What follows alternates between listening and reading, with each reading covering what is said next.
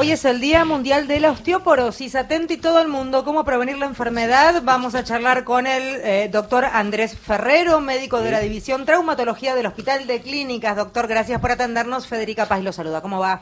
¿Cómo te va, Federica? Buenas tardes. Muy bien. A ver, yo dije, la venta es como prevenir. ¿Se puede prevenir la osteoporosis? Sí, por supuesto que se puede prevenir.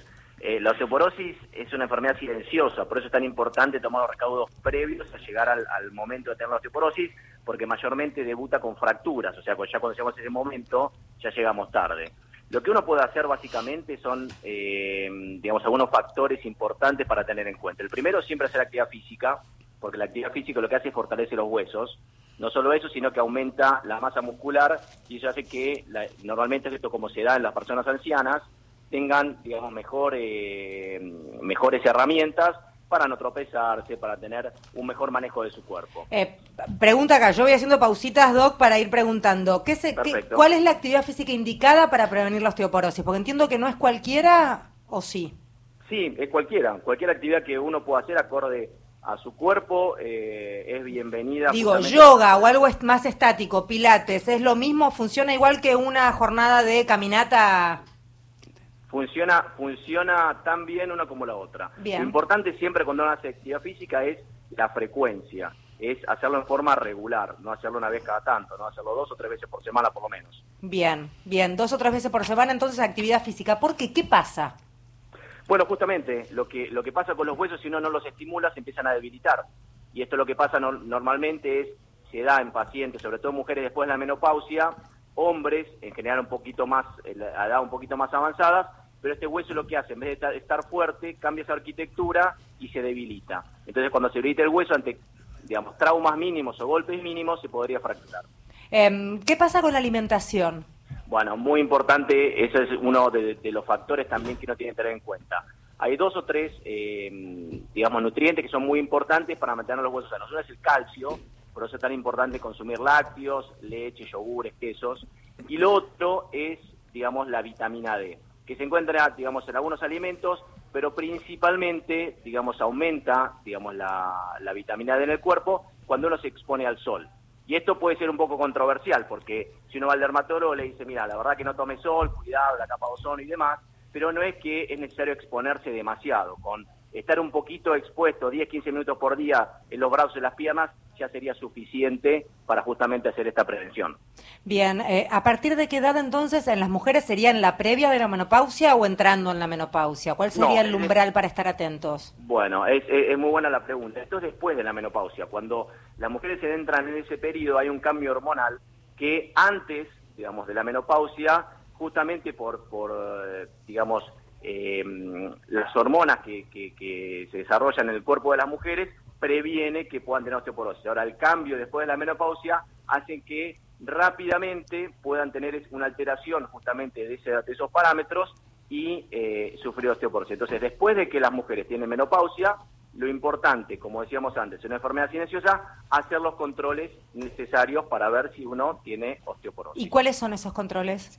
Bueno, es algo muy sencillo. Eh, son dos estudios que se pueden hacer en cualquier centro de salud.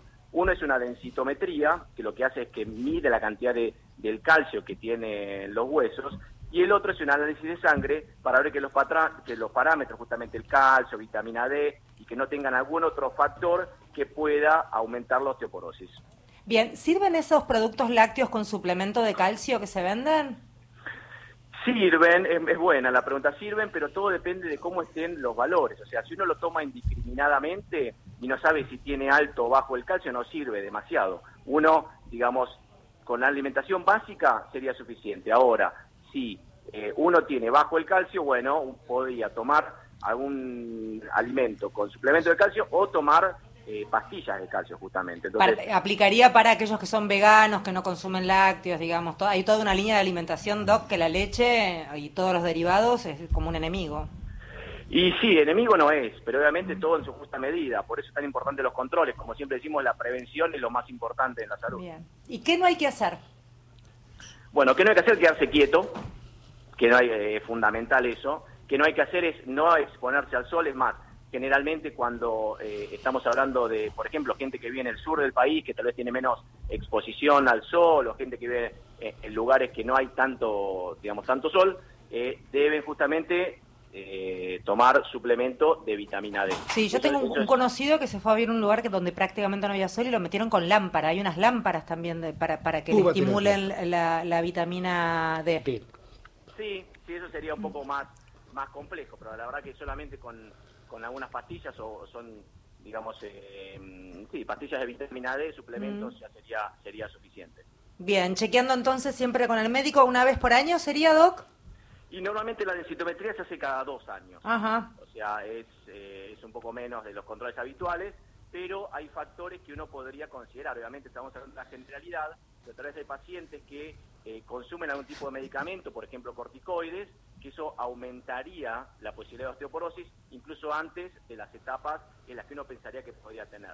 Por ejemplo, gente que toma corticoides por tener asma o gente con artritis que durante muchos años toma corticoides, esos deberían ser controles previos. Porque lo que pasa habitualmente, como decía antes, que eh, los pacientes debutan o, nos enteramos que tienen osteoporosis cuando ya tuvieron la fractura, ya estamos hablando. Claro, claro. Gracias, Doc, por hablar con nosotros. Ojalá allí para todos los que están escuchando eh, sirva. El Clínicas es un espacio muy, muy piola para ir para todos los que están escuchando, ¿verdad? Sí, sí la verdad que nosotros acá tenemos un programa y, tratamos de hacer prevención justamente de, la osteoporosis y no solo en los pacientes previos a la fractura, sino una vez que uno tuvo una fractura, exponencialmente el riesgo de tener una fractura. O sea, si yo tengo una fractura, tengo tres veces más chances de tener una segunda fractura. ¿En el mismo lugar o en cualquier parte del cuerpo? No, bueno, es buena la pregunta porque hay algunos lugares que son más predisponentes a tener fracturas por osteoporosis. Puede ser la cadera, la columna vertebral, la muñeca, el hombro, esos son los lugares más propensos. Entonces, por eso es tan importante que cuando uno ya tuvo una fractura y se detectó, más allá de tratar la fractura per se, que sería la consecuencia de la osteoporosis, tratemos la causa. Bien. Entonces ahí es cuando uno tiene que hacer todo el tratamiento. Gracias, Doc, por hablar con nosotros. Por favor, Federica, le mando un beso. Gracias. El doctor Andrés Ferrero es quien estaba hablando, médico de la División de Traumatología del Hospital de Clínicas. Hoy es el Día Mundial de la Osteoporosis.